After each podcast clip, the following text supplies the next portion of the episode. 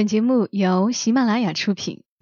每个故事都是别人走过的路，做人如果没梦想，那个有微笑的抚慰，从一数到十，你爱我有也有？泪水的滋润。默默到来，故事如你。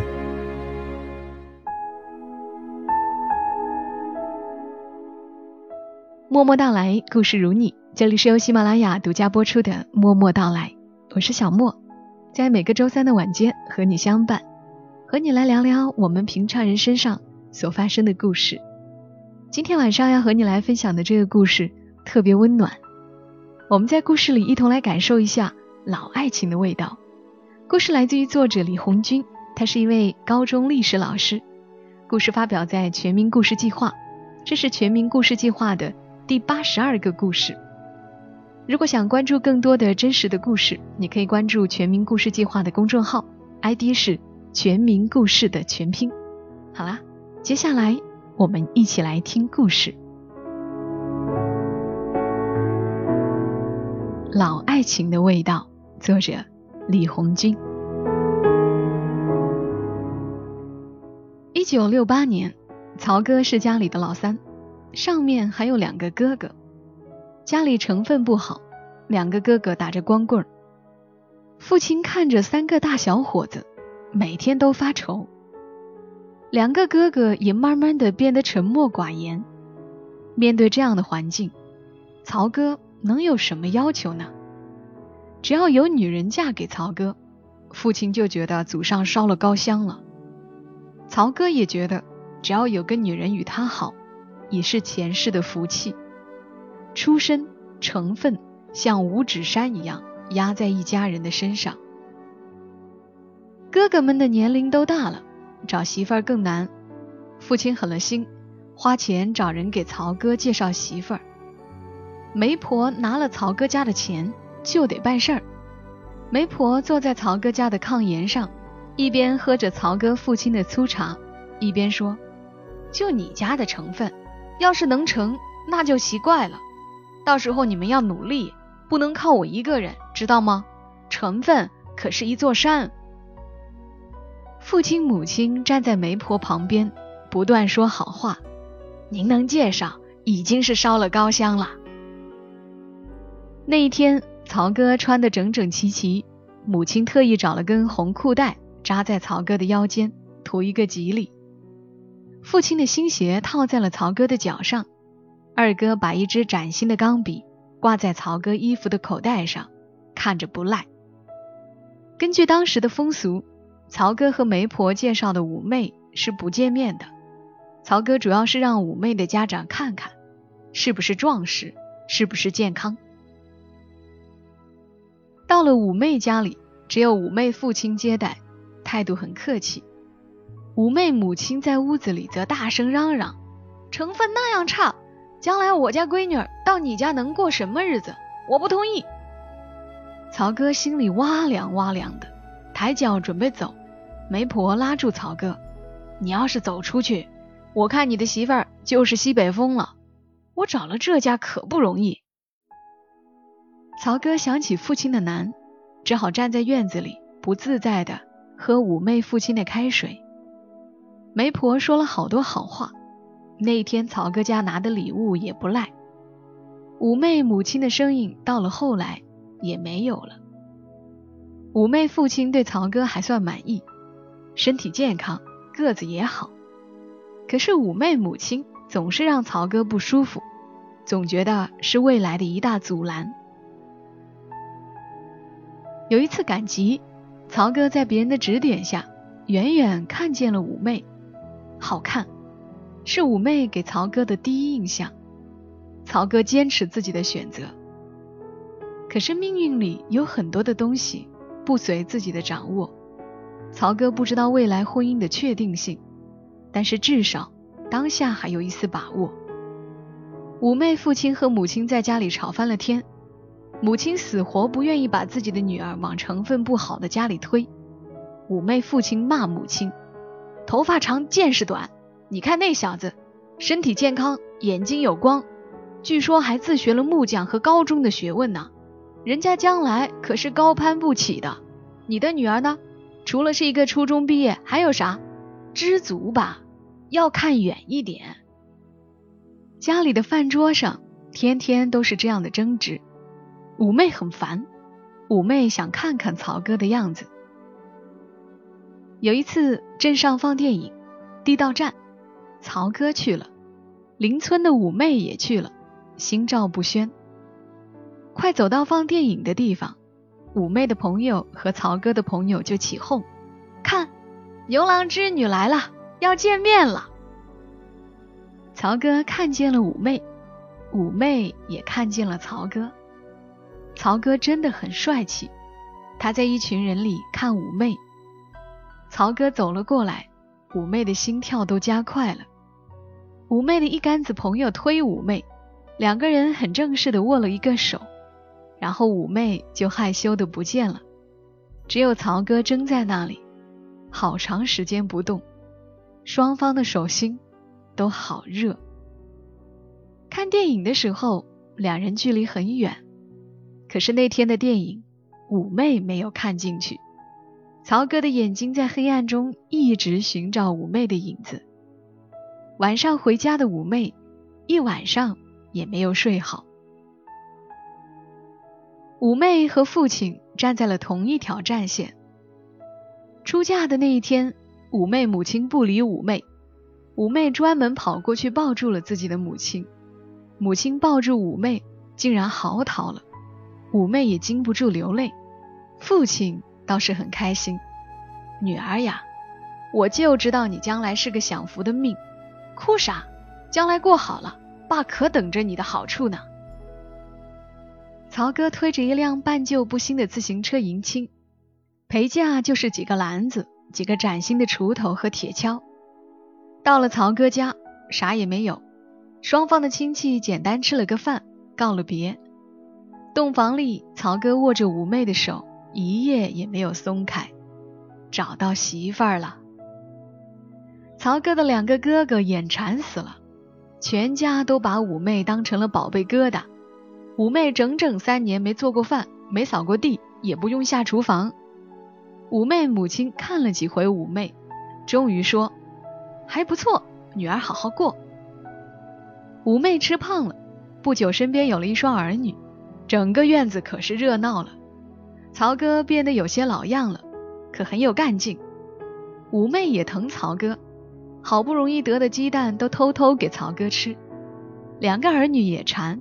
曹哥吃了饭也不闲着，有时候给别人做木工补贴家用。曹哥的两个哥哥把曹哥们的孩子也宠得不成样子。春风来了，冰河融化，高考的春风传遍了大街小巷。曹哥想高考，一家人都不同意，可是曹哥执意要高考。五妹很难过，曹哥要是当了城里人。会不会变成陈世美？生活说一千道一万，就是这样的现实。可是五妹不愿意服曹哥的意，随曹哥复习，随曹哥看书。其实五妹也想着，万一考中，说不定将来也跟着享福呢。曹哥父亲母亲和曹哥吵过好几次，甚至藏了曹哥的书。可是曹哥依然努力找机会复习，复习。五妹父亲母亲也说：“女婿，考啥呀？好好过日子吧。”曹哥就是想圆自己的一个梦。三十多岁了，不挣扎，再也没有机会了。高考快开考的时候，曹哥父亲母亲悄悄给曹哥两个鸡蛋，五妹也嘱咐曹哥：“考砸了，还有家呢。”曹哥偷偷在树后面吻五妹：“考不砸。”等着好日子吧。曹哥考一科，五妹祈祷曹哥的笔断了，没墨水了。曹哥考完了，笑嘻嘻的，五妹的心慌慌的。曹哥竟然考取了一个名牌理工大学，一家人陷入了苦恼中。上大学是不花钱的，可是将来怎么办？核心的问题是，曹哥要是变心了怎么办？父亲和母亲，还有五妹的父亲和母亲，都要曹哥保证。曹哥立下字据，永不变心。曹哥想好了，就是不变心的。在大学校园里，曹哥如鱼得水，学业成绩很好，未来的就业方向也是一片光明。国家亟待发展，曹哥是人才呀。有一天下课的时候，一个女同学拦住曹哥，问曹哥一道高等数学题。曹哥自然的帮忙解答，但并没意识到女同学的眼睛有一些火焰。后来那个女生就总是找曹哥解决学习难题，班里好几个哥们儿都打趣：“人家看上你了，别清高。”曹哥倒是坦然的很：“不可能，我都是两个孩子的爸了。再说。”关键是我有老婆，哥们儿笑，人呀都是会变的。曹哥说我不变，说了心里竟有一丝波澜。曹哥也担心自己的定力。曹哥定期给家里写信，吃不了的粮票，曹哥也换成东西邮寄到家里。五妹在家里看曹哥的信，总是开心的笑。有时候妩媚的回信也让曹哥高兴好几天，毕竟多年的夫妻。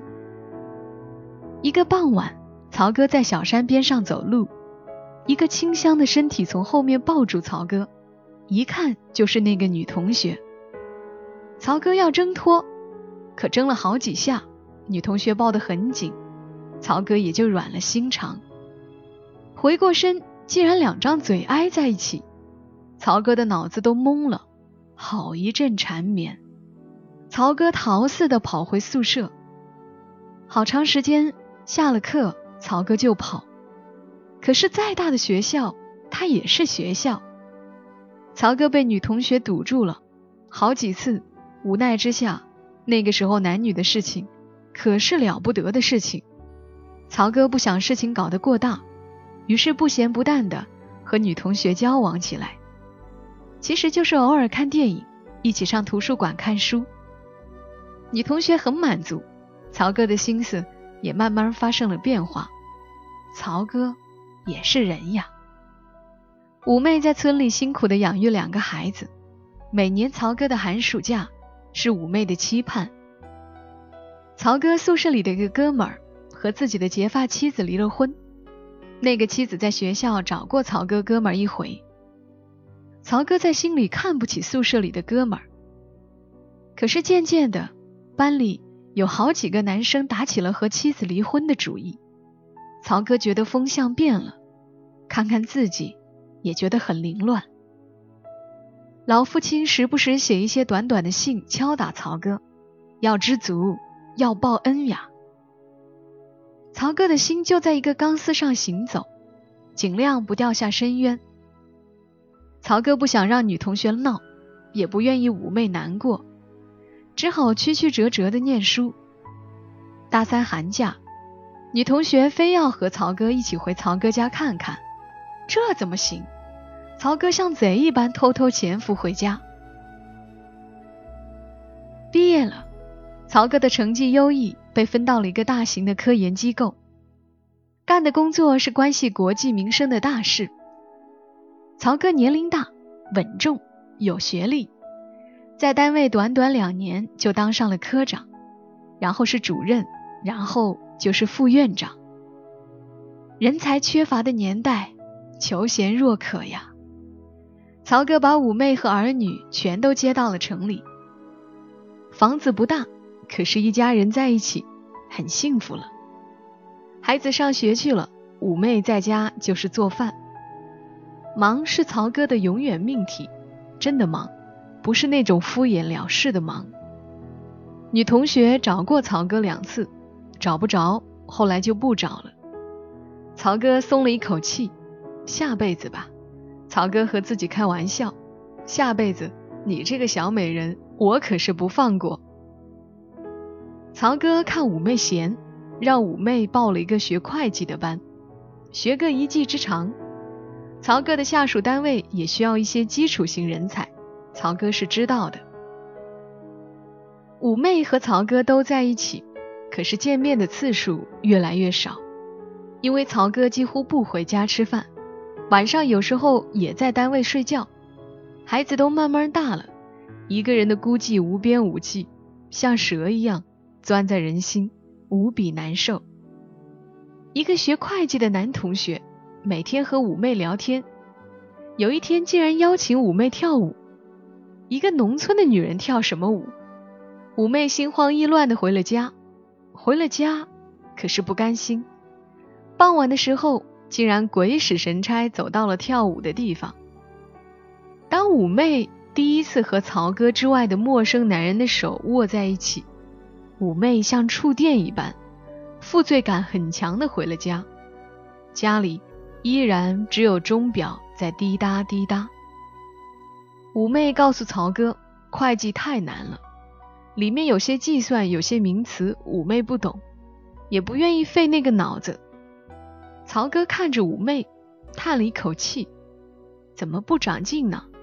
没有本事在城里，可是要饿死的。”五妹还嘴：“我有儿女养活，饿不死。”曹哥听了倒是不满意，心里不由想起了同学，很怪。曹哥的单位需要一个人整理书报杂志，清理一些杂物的杂事。向社会招工，曹哥向单位推荐了五妹。开出，曹哥还有点不好意思，毕竟曹哥的地位已经很高了。可是五妹不在意，有活干就乐呵呵的去了。四十出头的年龄，干什么都是那样稳重，那样自信。五妹的表现得到了单位同事的一致好评。曹哥有时候听到别人对五妹的赞扬，心里说不出的甜。五妹在单位里看到曹哥的忙，知道这个男人不容易，感叹之余，总得有一个切实的事情干吧。五妹收拾杂志报刊，就看看那些报刊杂志。有一天，一个报纸上有个征文活动，说的是如何做一道好吃的家常菜。五妹看见了。忙碌了起来，谁也不敢告诉，悄悄的写，偷偷的改，大家都忙，没人注意到五妹的行动。文章发表了，有了十元的稿费，五妹把文章举到曹哥的眼前。第二天单位出差说可以带上夫人同行，破天荒的第一次，曹哥带五妹出了门，祖国的大好河山尽收眼底。五妹一发不可收拾，竟然开始短故事写作，短短一年竟然发表了十余篇。在那个文学疯狂的八九十年代，五妹的表现让曹哥在单位走路都是一蹦三跳的。农村的女人能写作，那就是城市人了。很多同事把自己的妻子介绍给五妹，不仅仅因为五妹的丈夫有权，更因为五妹的努力。五妹活出了新的自己，每天的太阳都是新的。曹哥渐渐对五妹也无比的上心疼惜。时间很快，曹哥老了，患有老年痴呆，儿女都像燕子一样飞走了。隔三差五几个电话就是关爱的表达，只有五妹在曹哥身边。一天半夜，五妹醒来找不见曹哥。五妹晃着昏花的眼，晃着手电，在曹哥住的小区转呀转。一个野猫喵的一声，吓得五妹一大跳。在一个电线杆下，曹哥瘦哒哒站在那里。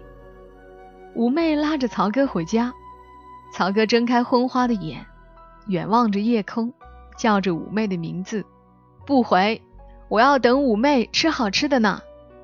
说完。一副认真的小孩样子，五妹又气又好笑，拉着曹哥的手问曹哥：“五妹好看吗？”曹哥嘘了一声说：“不告诉你。”以上的故事是爷爷奶奶告诉我的。